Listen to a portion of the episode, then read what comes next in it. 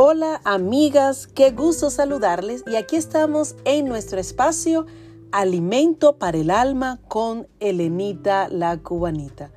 Hoy quiero hablarle de tres mujeres de la Biblia y las virtudes que sobresalen de ellas, las cuales sería excelente que pudiéramos imitar. La primera es la humildad de María. Sí, María, la madre de nuestro Señor Jesús. María fue elegida entre diversas muchachas judías para ser la madre del Salvador. Tal vez eso pudiera haber llevado a su corazón cierto orgullo, cierta altivez. Sin embargo, ella dijo algo que todos necesitamos decir diariamente a Dios.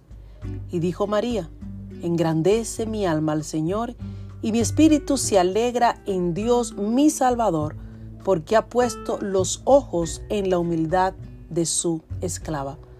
Por eso desde ahora todas las generaciones me llamarán bienaventurada. Lucas 1, 46 al 48.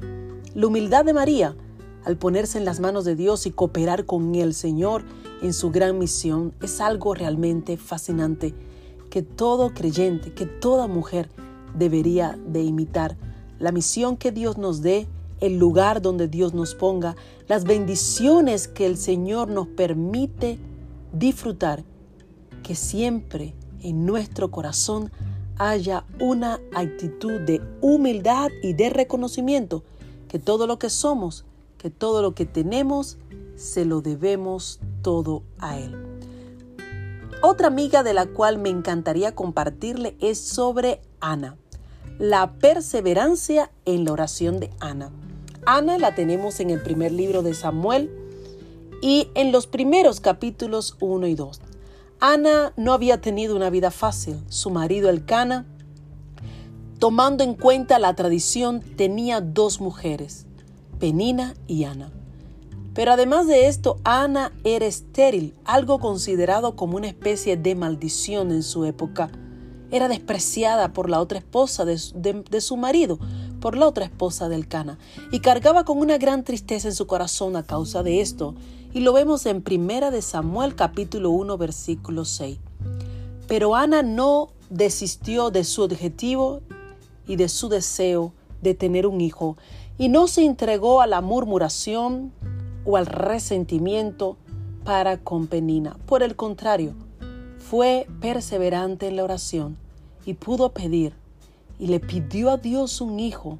Y dice en Primera de Samuel capítulo 1 versículo 20, concibió Ana, llegado el tiempo, dio a luz un hijo a quien llamó Samuel porque dijo, se lo he pedido a Jehová. No sé, amiga, cuál es tu petición, cuál es el clamor que tienes en tu corazón, pero quiero que podamos aprender de Ana, una mujer perseverante en la oración, que luego que ella le oró a Jehová, dice la historia bíblica que ella se levantó y no estuvo más triste.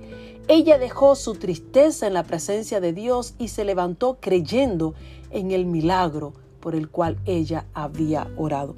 Así que le animo, cualquiera que sea tu petición, mujer, no descanses, no pienses que Dios no te escucha. Continúa perseverando y verás la respuesta a tu oración. Y la otra mujer de la cual me encantaría que pudiéramos compartir es sobre María Magdalena. Sí, a ella la encontramos en el Evangelio de Lucas, la valentía de María Magdalena para superar el pasado. La Biblia dice que María Magdalena era una endemoniada Jesús expulsó de ella siete demonios, nos dice Lucas 8.2. No tenemos muchos detalles del pasado de esa mujer, sin embargo, ciertamente no fue un pasado que agradara a Dios.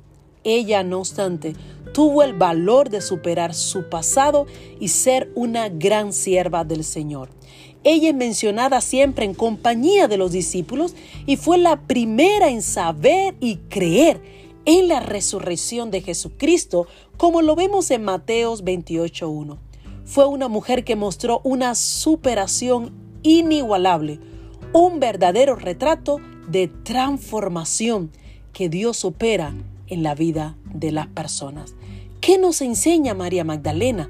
A mirar al futuro y creer en este presente. Ella no se quedó atada al pasado o pensando yo no puedo hacer nada, yo no soy nadie por lo que he vivido. Ella aceptó el regalo del perdón que Jesucristo le ofreció y comenzó a servir a Jesús. Por eso la encontramos en compañía de los discípulos y tuvo el privilegio de recibir y ser testigo de la resurrección de nuestro Señor Jesucristo. Mujer amada que me escuchas, no sé cuál es tu pasado, pero no permitas que tu pasado te mantenga atada y te prive de ver las bendiciones que Dios tiene para contigo en el futuro. Así que recuerde siempre ser una mujer humilde como María, perseverante en la oración como Ana y valiente como María Magdalena.